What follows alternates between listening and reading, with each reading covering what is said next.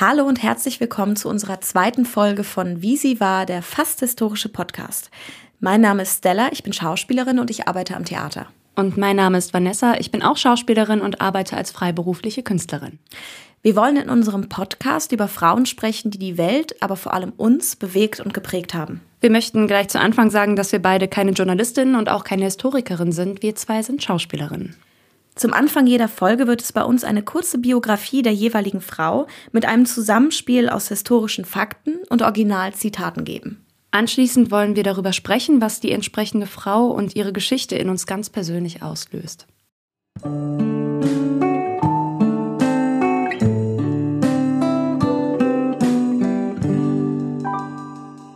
Es ist der 18. Februar 1943 als ein grellender Schrei durch den Lichthof der Münchener Universität hallt.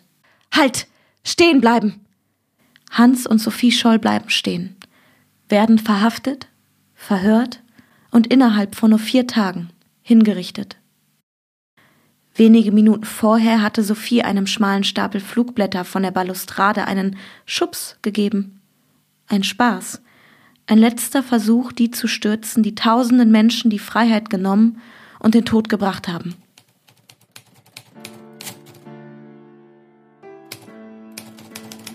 Auch dem dümmsten Deutschen hat das furchtbare Blutbad die Augen geöffnet, das sie im Namen von Freiheit und Ehre der deutschen Nation in ganz Europa angerichtet haben und täglich neu anrichten.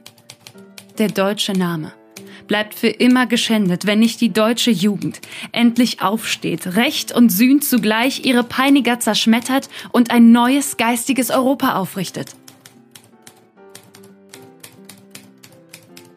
Als Sophie Scholl im Jahre 1921 geboren wurde, da war der Name Hitler noch so gut wie unbekannt. Die Wirren des Ersten Weltkrieges gerade einmal drei Jahre vergangen. Die junge Demokratie der Weimarer Republik stabilisierte sich kaum unter den Auseinandersetzungen der nationalistischen, kommunistischen und monarchistischen Gruppierungen.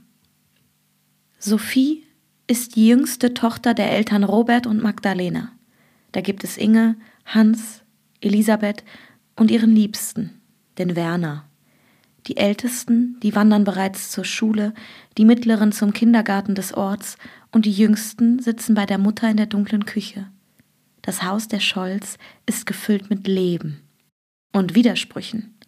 Der Vater liberaler, Bürgermeister der kleinen Stadt in Württemberg, die Mutter Diakonistin, tüchtig, fromm und eine gute Haushälterin, und zwischen den beiden eine Handvoll Kinder, spielend, tobend, schreiend. Die Kindheit in Feuchtenberg ist eine schöne. Sophie spielt ausgelassen in Wäldern und Bächen. So wenig ich einen klaren Bach sehen kann, ohne nicht mindestens die Füße hineinzuhängen, genauso wenig kann ich an einer Wiese zur Mainzeit vorübergehen. Ich liege ganz ruhig im Gras mit ausgestreckten Armen und bin glücklich. Zwar verfügt die Familie Scholl über wenig Einkommen, trotzdem ist es gerade dem Vater ein Anliegen, seinen Kindern eine gute Bildung zu ermöglichen. Als Sophie mit sieben Jahren eingeschult wird, ist sie selbstbewusst und meinungsstark. Ungerechtigkeiten in der Schule oder beim Spielen empfindet sie als Grauen. Die brävste bin ich nicht. Die schönste will ich gar nicht sein, aber die gescheiteste. Die bin ich immer noch. 1930 verlässt die Familie Feuchtenberg. Die Werte Robert Scholz ecken an und finden keinen Anklang mehr in der kleinen Stadt. Er wird nicht wiedergewählt und verliert seinen Posten. Die Familie zieht zuerst nach Ludwigsburg und dann nach Ulm. Dort eröffnet der Vater eine Steuerkanzlei. In Ulm verbringen die Schollkinder ihre Jugend. 1933 kommt Hitler an die Macht. Sophie und Hans werden mitgeschwemmt in den Massen der Begeisterung. Lieder singen, Sport, Gemeinschaft. Die Geschwister sind einer der ersten im Bund deutscher Mädel und der Hitlerjugend. Erst 1937 brechen die Geschwister mit den Vereinigungen des Nationalsozialismus. Sophie, Hans und Inge werden wegen sogenannter bündischer Umtriebe verhaftet. Im gleichen Jahr lernt Sophie auf einem Tanztee den Hauptmann Fritz Hartnagel kennen und lieben. Die beiden verbringen unbeschwerte Tage im Schatten eines sich anbahnenden Krieges. Es ist schön, wenn wir miteinander gehen, ohne sich zu versprechen. Wir treffen uns da und da wieder oder wir wollen immer beieinander bleiben. 1939. Der Zweite Weltkrieg bricht aus. Ihr Freund Fritz Hartnagel steht an der Front. In Kürze werden auch ihre Brüder Hans und Werner folgen. Ich kann nicht glauben, dass nun permanent Menschen in Lebensgefahr gebracht werden von anderen Menschen. Ich werde das nie begreifen. Und ich finde es entsetzlich. Sag nicht, es ist fürs Vaterland. Wie viele junge Mädchen muss Sophie nach ihrem Abitur zum Reichsarbeitsdienst. Doch zusammengefercht mit vielen anderen schnatternden Mädchen, das ist Sophie zuwider. Und sie meldet sich zum Fröbelseminar an, als sie hört, dass dieser zum Arbeitsdienst angerechnet wird. Doch nach Ende ihrer Ausbildung zur Kindergärtnerin kann sie dem Arbeitsdienstlager nicht entgehen, wird gemustert und ins Arbeitsdienstlager Krauchenwies überstellt. Ich schlafe zusammen mit zehn Mädchen. Ich muss mir aber abends oft die Ohren vor ihrem Geschwätz verstopfen. Auf die Führerin wird unheimlich geschimpft. Ich habe persönlich keinen Grund, mich zu beklagen. Das Arbeitsdienstlager ist Propagandaschule. Morgens appellieren, stramm stehen, arbeiten und schuften. Sophie liest in der wenigen Freizeit, die ihr bleibt, heimlich unter der Decke, um den Spott der Kameradin zu entgehen. Im Jahr 1941 steht die Gestapo wieder vor der Tür der Scholz. Ihr Vater hatte Hitler als Gottesgeißel der Menschheit bezeichnet. Er ist wegen Heimtücke in Haft gekommen und man hat ihm die Zulassung zum Beruf entzogen. Im gleichen Jahr zieht Sophie zu ihrem Bruder nach München und studiert Philosophie und Biologie. Die Geschwister Scholl beziehen eine gemeinsame Wohnung in der Franz-Josef-Straße. Hans Scholl hat zu dem Zeitpunkt bereits mit seinen Kameraden der Studentenkompanie Flugblätter gegen den Nationalsozialismus hergestellt und verteilt. Wann genau Sophie Teil der Widerstandsgruppe Die Weiße Rose wurde, ist nicht bekannt. Auch wenn ihr Bruder strikt gegen die Mitarbeit im Widerstand war, Sophie setzt sich durch. Am 18. Februar wurden Sophie und Hans Scholl bei der Verbreitung des sechsten und letzten Weiße Rose Flugblattes verhaftet und vom 18. bis zum 21. Februar verhört. Der 22. Februar. Christoph Probst, den man zuvor in Innsbruck verhaftet hatte und aufgrund der erdrückenden Beweislast der Mitgliedschaft der Weißen Rose überführen konnte, wurde zusammen mit Sophie und Hans Scholl in einem Schauprozess zum Tode verurteilt. Sophie bleibt bis zum Ende furchtlos, mutig. Ich bin nach wie vor der Meinung, das Beste getan zu haben, was ich jetzt gerade für mein Volk tun konnte. Ich will die Folgen auf mich nehmen. Mit klaren Linien schreibt sie auf die Rückseite der Anklageschrift Freiheit. Das Urteil wird noch am gleichen Tag um 17 Uhr vollstreckt. So ein schöner sonniger Tag und ich muss gehen. Ich könnte auch an einer Krankheit sterben, aber hätte das den gleichen Sinn? Das ist eine Biografie. Ja.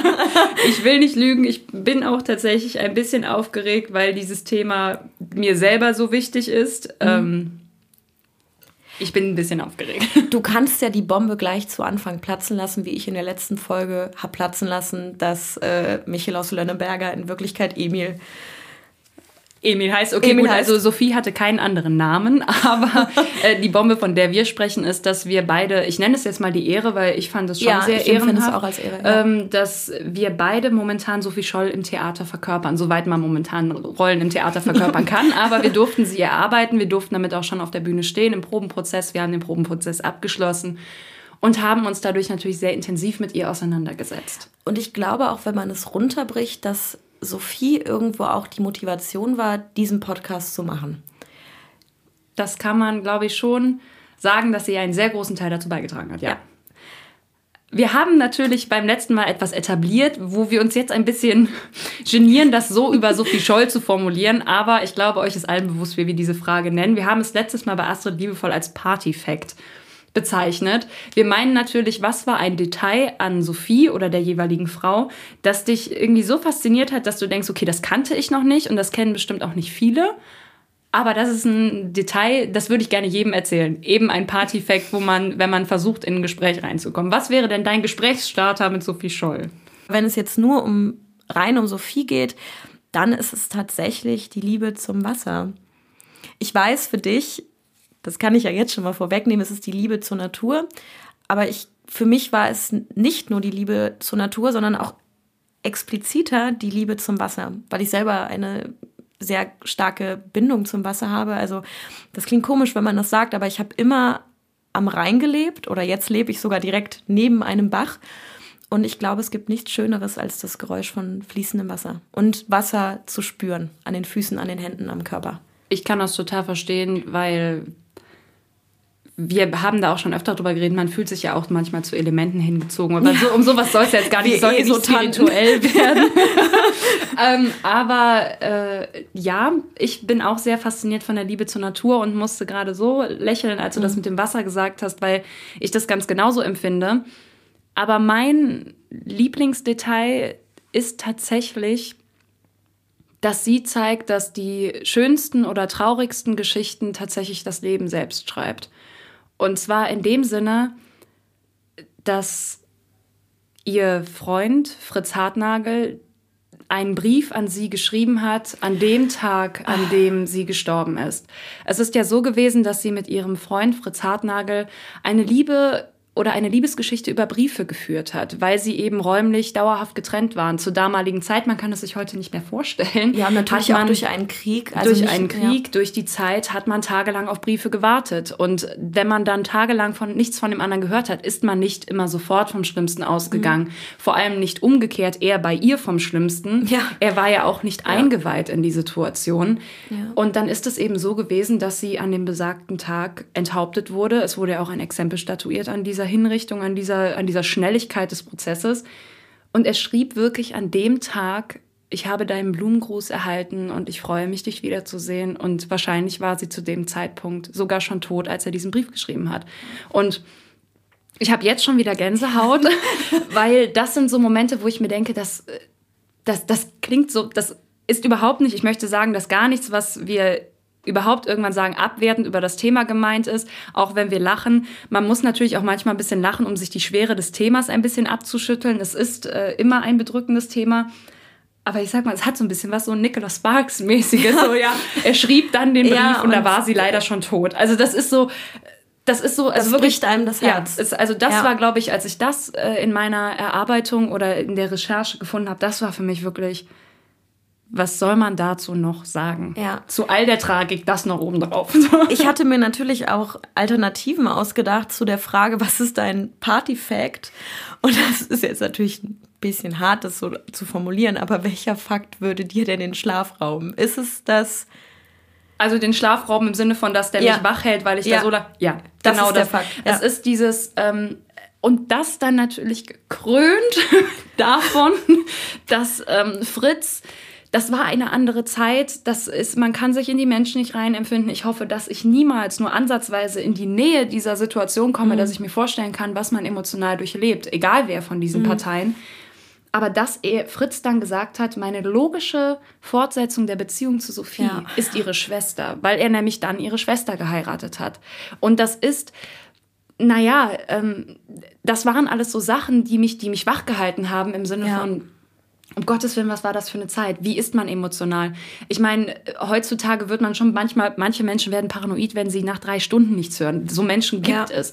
Und da wartest du tagelang auf Briefe und auf einmal kriegst du einen Brief, wo drin steht, wir müssen dir leider mitteilen, dass. Die Sophie ähm, ist nicht mehr. Also ja. es ist so diese große, ja, diese, diese, erstmal diese Ungerechtigkeit, äh, dass Menschen nicht zusammen sein dürfen, diese Ungerechtigkeit für es war sehr schön. Ähm, meine Schwester hat sich das Stück angeguckt, das mhm. äh, ich gespielt habe. Und dann hat sie danach gesagt, und ich fand es so schön, weil das hat eigentlich alles für mich zusammengefasst. Es war doch so simpel, was sie wollten. Sie wollten mhm. nur Freiheit. Mhm. Und äh, weil es dieses eine Wort ist, was sie auch auf, was sie auch aufschreibt, was bleibt, mhm. wovon es, mhm. wovon es Bilder gibt, wie sie es geschrieben hat. Es war so simpel. Ja. Und das hat ihnen alles gekostet. Es, es gibt, ich glaube, es gibt viel, aber das mit Fritz, der Brief, das ist wirklich, also da Ja, das kann ich verstehen. Ähm, um nochmal auf Fritz zurückzukommen und ähm, dass er später Elisabeth Scholl geheiratet hat. Ähm, ich glaube, dass äh, Fritz sich so unendlich verbunden mit dieser Familie Scholl gesehen hat und natürlich auch Sophie nicht loslassen konnte. Daran sieht man, glaube ich, auch, wie tief dieser Schmerz war aber auch dieses Pflichtgefühl dieser Familie Scholl gegenüber, die dann nach dem Krieg drei Kinder im Krieg verloren haben. Hans, Sophie und Werner, der im Krieg verschollen ist. Ähm also er hat sich, glaube ich, einfach verantwortlich gefühlt, diese Familie zu erhalten und zu beschützen. Um Sophie vielleicht auch also einmal natürlich, es ist gerade schwer, das ich finde, ich finde, seine also, Worte sind perfekt. Für mich ja. war es die logische genau, Fortsetzung genau, ja. zu der Beziehung mit ja. Sophie. Das ist, ich finde, das, ja, das äh, ist, es ist ein sehr schweres Thema. Es, ist, äh, es liegt mir auch jetzt wieder ein bisschen schwer im Magen. Hier sitzen, glaube ich, zwei Mädchen gegenüber, die wirklich beide mit den Tränen kämpfen. ein bisschen. Schon in der zweiten Folge. ähm, Aber ähm, andersrum möchte ich dir natürlich gerne die Frage zurückstellen. Was raubt dir den Schlaf? Ähm, ach, gute Frage. Auch der Brief, absolut. Ähm, also ich glaube, was mir etwas Schlaf geraubt hat, aber tatsächlich sehr positiv. Also, weil ich glaube, wenn ich jetzt noch sage, wie schrecklich das war, dass Fritz noch versucht hat, um Gnade zu, wir lassen das einfach, sonst fließen hier Tränen. ähm, ich glaube, was ich auch so unfassbar bemerkenswert fand, was mich wirklich auch sehr, sehr beschäftigt hat in der ganzen Erarbeitung dieser Figur, wie kann man so mutig sein? Und das meine ich eher positiv. Also es hat mir positiv den Schlaf geraubt, wie man die, also wie man einfach diesen Mut aufbringen kann. Ich glaube, ich begreife das auch bis heute nicht. Und ich glaube, das ist auch was, was mich an Sophie nie loslassen wird. Das ist allgemein, ich kann das total verstehen, weil mich das auch sehr beschäftigt hat. Nicht nur an ihr, das beschäftigt mich mhm. sehr, sehr oft, sowohl wenn ich Menschen lese, die über Menschen lese, die genau jetzt ja. so Situationen haben in allen Teilen der Welt oder auch in der DDR oder oder. Es gab immer Menschen, sowohl Frauen als auch Männer, die aufgestanden sind und die dafür, und das ist ja das, wofür die, ähm, die Mitglieder der Weißen Rose standen, die der Überzeugung waren, dass ihre Idee größer ist als alles, was sie geben könnten. Auch, genau, auch größer als ihr Leben. Genau, also, und das ist, und da, das sind dieses, was du sagst mit dem Mut, das ist so, da frage ich mich, wärst du auch so mutig? Wärst du bereit, für das Richtige zu sagen, dann mhm. gehe ich lieber, als, als, als es nicht zu tun? Und das ist, also als nicht hinter dieser Idee zu stehen. Aber das ist genau das, was ich eben gesagt habe. Wir werden uns diese Frage erst beantworten können, sollten wir in so eine Situation kommen und hoffen wir, dass dreimal Klopf auf Holz, ja. dass das nicht passiert. Ich klopfe mal eben kurz. Ja. ähm, was man dazu, glaube ich, noch wissen muss zu dem Mut von Sophie ist, dass ihr im Verhör mit dem Gestapo-Beamten Mohr ganz oft goldene Brücken gebaut worden sind. Sie hatte die Möglichkeit, dieser Todesstrafe zu entgehen. Genau, goldene Brücken im Sinne von, er hat ihr Angebote gemacht, die sie hätte annehmen können im Sinne von, er hat gesagt, haben Sie das nicht vielleicht so gesehen? Ist es nicht so gewesen? Wo sie darauf hätte antworten können, ja, Herr Mohr, so ist es gewesen. Und sie hat sich immer dafür entschieden, das auszuschlagen, wohl wissend, was er da getan hat. Ja, und auch wohl wissend, dass die Konsequenz aus ihrem Handeln der Tod ist. Aber ich glaube, das ist, ähm, wir haben eben in der Einleitung gesagt, dieses Gerechtigkeitsempfinden von Sophie. Ich glaube wirklich, das ist vielleicht ein bisschen albern, aber ich glaube wirklich, dass Sophie das als Ungerechtigkeit empfunden hat, dass für ihre männlichen Kollegen in der Weißen Rose die Konsequenz aus ihrem Handeln die Todesstrafe ist und für sie als Mädchen nicht die gleiche Konsequenz aus dem Handeln gezogen worden ist. Das, das klingt so banal und irgendwie auch ein bisschen fast naiv, wenn man das jetzt so ausspricht, aber ich glaube wirklich, dass das gegen alles gestanden hätte. Sie wollte natürlich auch ihre Ideen nicht verraten, ihre Freunde nicht verraten. Aber das ist auch, woran ich immer sehr, sehr stark bei Sophie denke, ist dieses Gerechtigkeitsempfinden. Das als körperlichen Schmerz zu empfinden, Ungerechtigkeit zu erleben und zu sehen.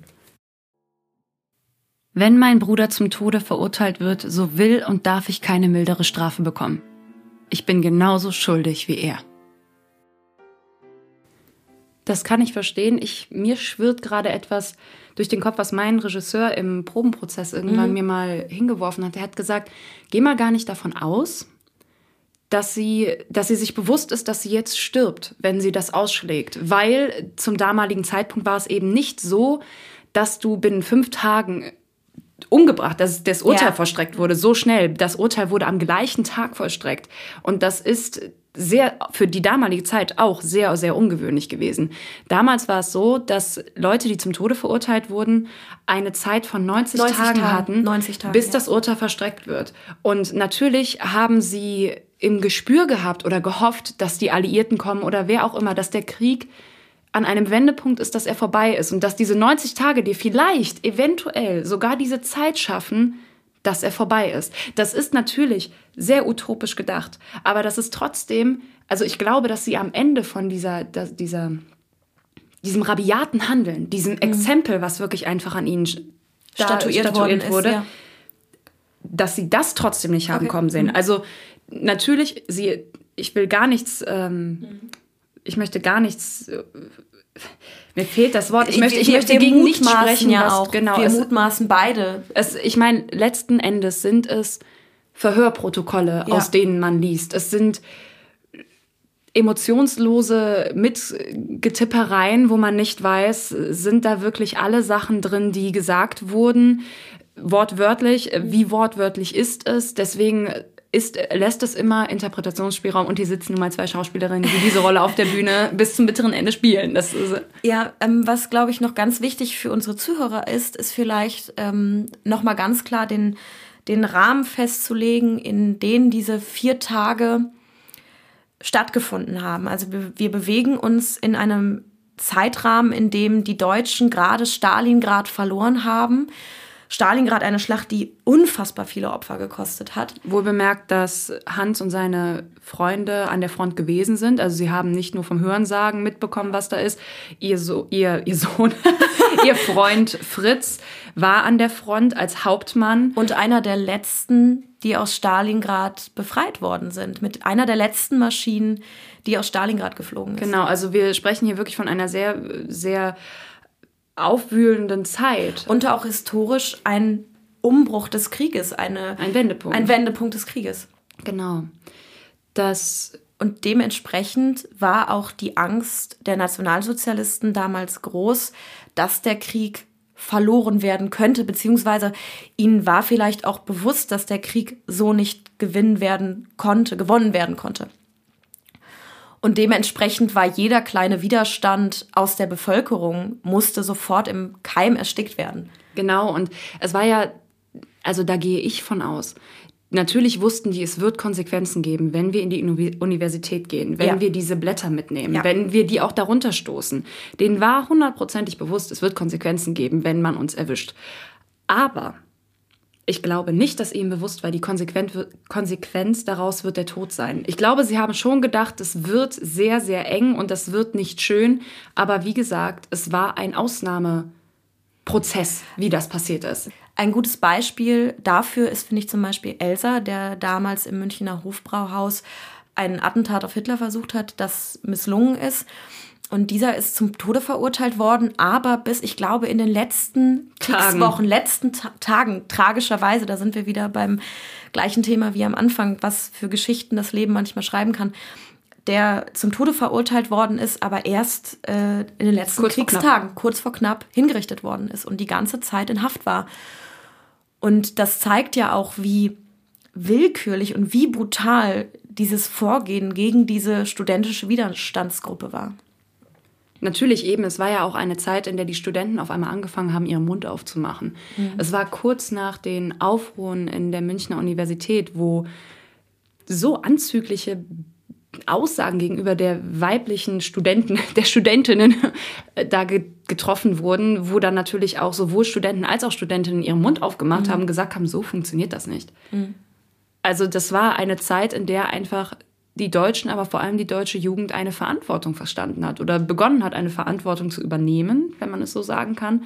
Es war einfach eine Zeit, das habe ich jetzt sehr oft gesagt, aber in der die Nationalsozialisten, wie du es gesagt hast, gemerkt haben, es ist der Wendepunkt auch im Volk. Nicht nur im Krieg ja. und in der Kriegsstrategie, die sondern im kippt. Volk. Genau. Ja.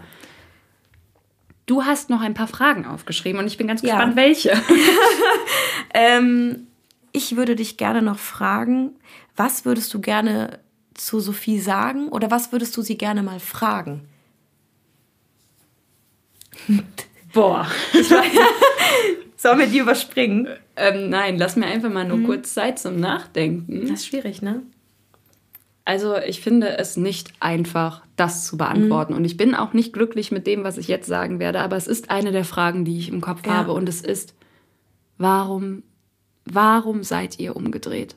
Warum ja. seid ihr bis nach oben ja. gegangen? Wieso mussten sie dann noch fliegen?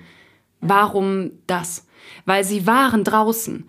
Sie hatten noch welche im Koffer und dass die raus mussten, keine Frage. Aber wieso in den zweiten Stock?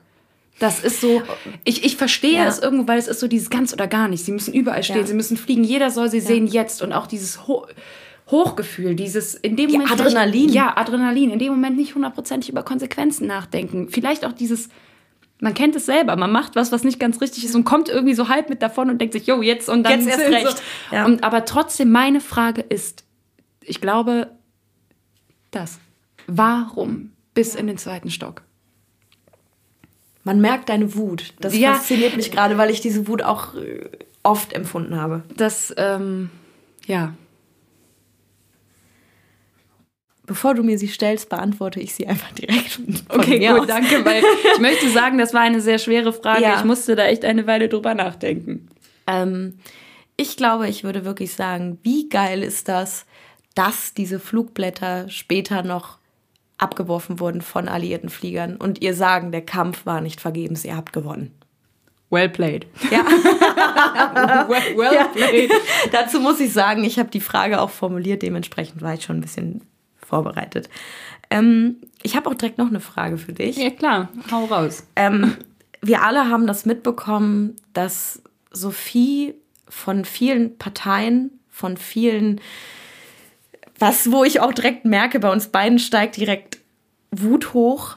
Ähm, sie wurde viel missbraucht in den letzten Monaten, Jahren für Parteien, für Vereine. Für Aussagen. Für Aussagen, für die sie nicht gestanden hat. Ähm, und was ist dir wichtig? Und dadurch kam ich auch auf die Frage, was ist dir wichtig, was Menschen über Sophie wissen sollten? Also erstmal wollte ich dich tatsächlich das gleiche fragen, ja. aber dann so rum.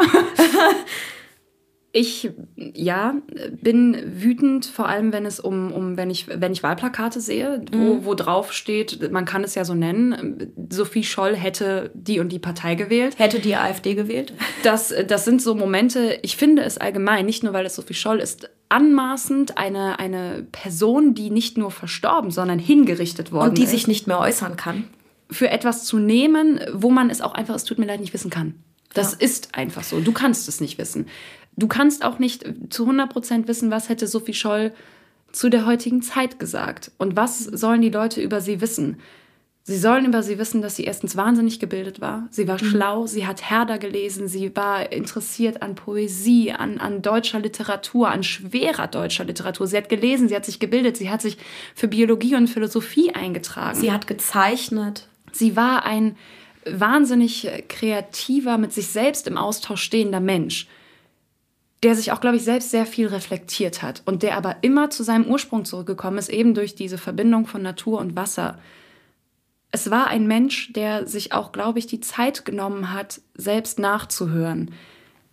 Hm. Ich, es war ein, sich selbst auch zuzuhören. Und ein Mensch, das, okay, jetzt mache ich genau das, wo ich eben gesagt habe, das finde ich blöd.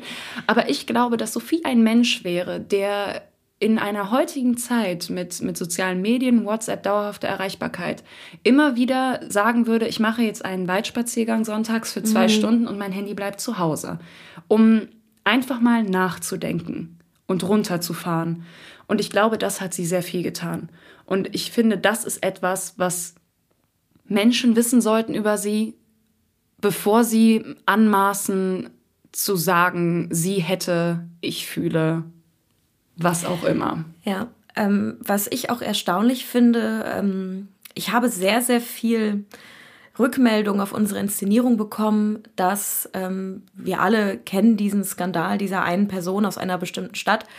Ähm, den man, wo ich jetzt wirklich mal an dieser Stelle sagen möchte, den man auch, diesen Menschen möchte man keine Plattform mehr bieten, weil mir ist es von so vielen Seiten passiert, dass das allererste Thema, wenn ich gesagt habe, ich habe, ich spiele Sophie Scholl oder ich erarbeite gerade Sophie Scholl oder wie du sagst, ich habe die Ehre, Sophie Scholl zu spielen, dass sofort das thematisiert wird.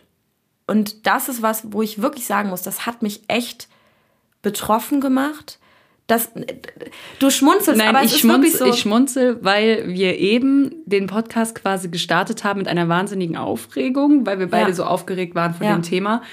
Sehr schnell übergingen in nah am Wasser gebaut und jetzt beide so eine latente Wut. so, Nein, aber es ist so, ich, mich, mich macht es wirklich wütend, wenn ich merke, sobald man diesen Namen sagt, wird dieses Ereignis damit verbunden. Und dass es auf einmal nicht mehr mehr ist, sondern sofort dieser Fokus auf diese, aus diesem, auf dieser Scheiße liegt. Und das muss ich wirklich sagen, das hat mich so aufgewühlt und, und wirklich wütend gemacht. Was ich aber auch noch ein, ein großes Thema auch an allgemein, was würdest du wollen, dass die Leute über Sophie Scholl wissen, sie war nicht alleine. Das war sie nicht. Sie hat nichts davon alleine gemacht. Und nicht, weil ich ihre Leistung dadurch schmälern möchte, ganz im Gegenteil.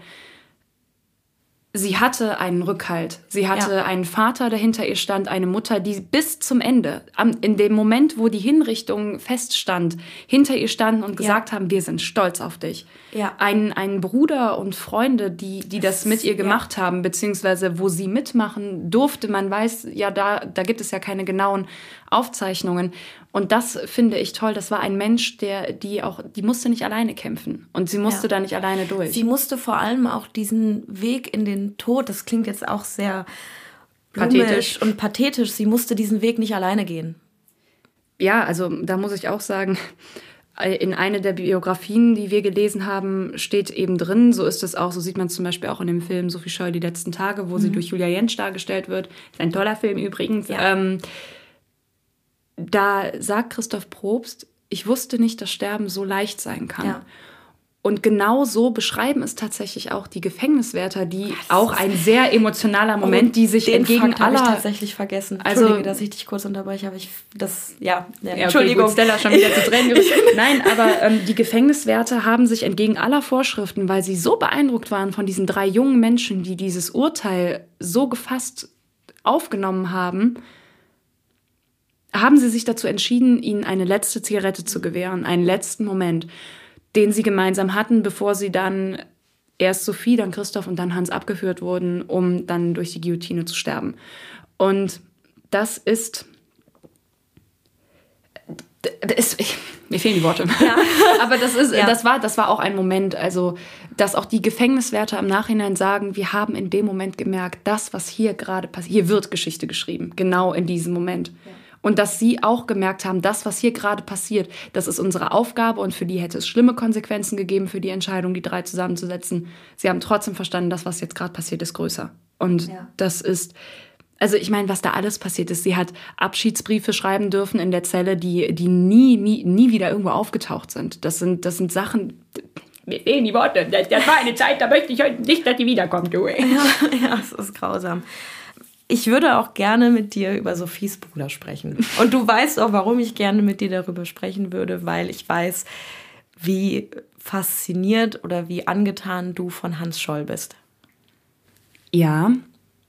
Ich weiß natürlich nicht, wie viele Schauspieler unter euch sind. Ich weiß nicht, wie die Schauspieler, die unter euch sind, ihre Rollen erarbeiten. Aber natürlich versucht man immer Schlüsse. Also für mich war es, da jetzt kurzer Exkurs über unseren Job, das erste Mal, dass ich eine greifbar historische Figur verkörpern durfte. Keinen fiktiven, keine fiktive Theaterfigur. Und äh, vor allem so greifbar, auch so greifbar nah an meinem Alter.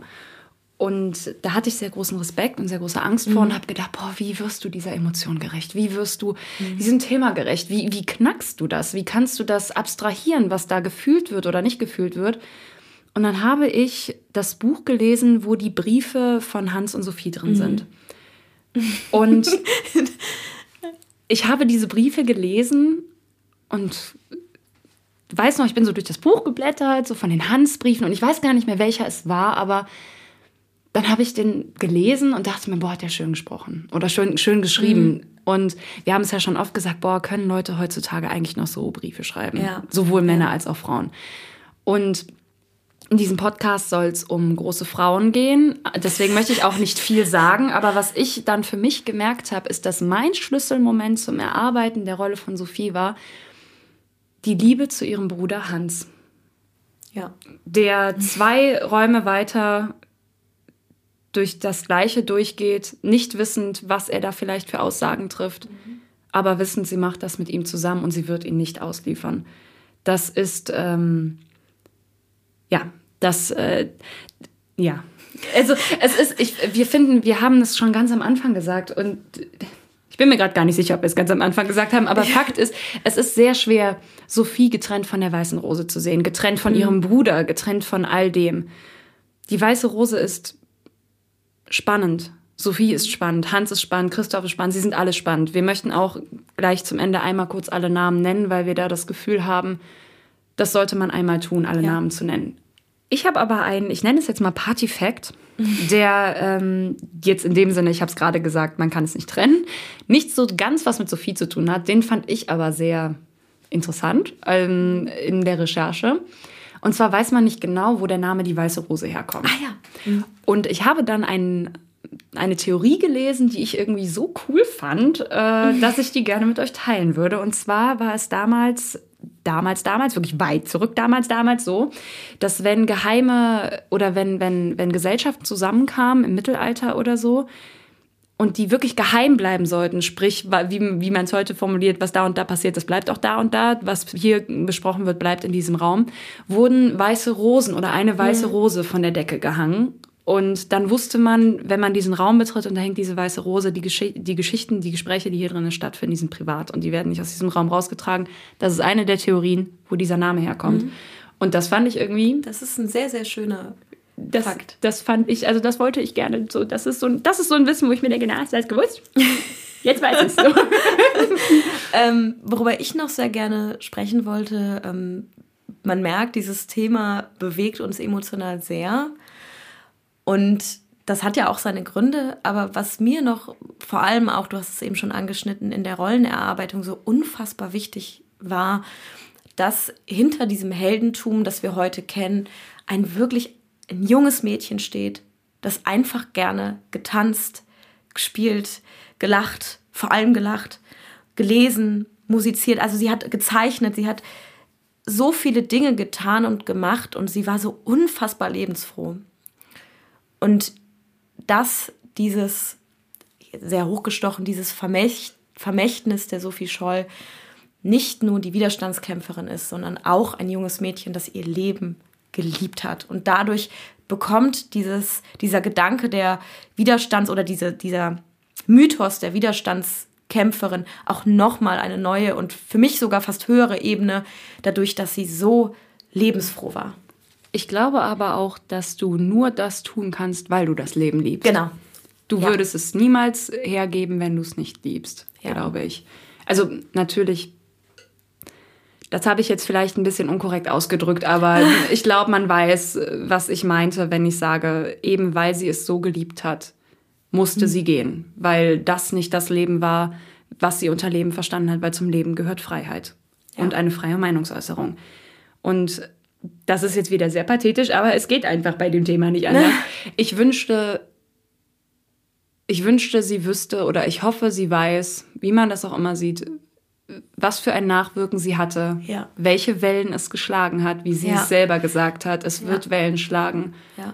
Dass ich, ich hoffe, dass es irgendwie, dass, dass, dass, dass das nach, also ihr Erbe ist groß, das von allen ist groß, von denen, die das dahin, das Erbe der weißen Rose ist groß. Es ist sehr schwer. Ich bin, ich möchte nicht lügen, immer noch aufgeregt wegen dieses ja, Themas. Ja, ich, ähm, ich, sitze nicht ganz ruhig. Ich bin trotzdem froh, dass wir uns da durchgehangelt haben. Ich hoffe, man ja. konnte uns zuhören und hat nicht nach zwei Minuten schon gedacht, oh Mädels, komm bitte, ein bisschen weniger Emotionalität. Aber da kann ich euch versprechen, ähm, das wird nicht viel weniger. ich glaube, es war auch einfach wichtig, Sophie Scholl zu machen, um gesagt zu haben, wir haben es gemacht. Also einfach auch, weil ich glaube, umso mehr wir es nach hinten schieben, umso Größer, umso größer wäre die Angst auch umso geworden. größer wäre die Angst geworden und so größer auch die Emotionen und äh, die gerührt und die Ergriffenheit. Nehmen wir doch dieses Aufgeregtheitsgefühl und dieses ehrliche Geständnis als Schlusswort. Ja. Es hat sehr viel Spaß gemacht, mit dir darüber zu reden. Ja. Es war auch für mich tatsächlich was sehr Besonderes, weil wir haben viel über Sophie gesprochen, aber ich finde immer. Noch nicht so. Noch nicht so. Und ich glaube auch noch nicht mit so viel Ruhe. und sonst immer im Auto oder so zwischen hier, wir sind da und da in der Probe, wir sprechen gerade über das und das und jetzt war es wirklich mal ein, ähm, eine sehr, sehr schön, dir zuzuhören und zu merken, was, was du darüber denkst. Das kann ich dir nur zurückgeben. Dankeschön. In Erinnerung an die Weiße Rose. Das waren Hans und Sophie Scholl, Alexander Schmorell, Christoph Probst, Willi Graf und Kurt Huber.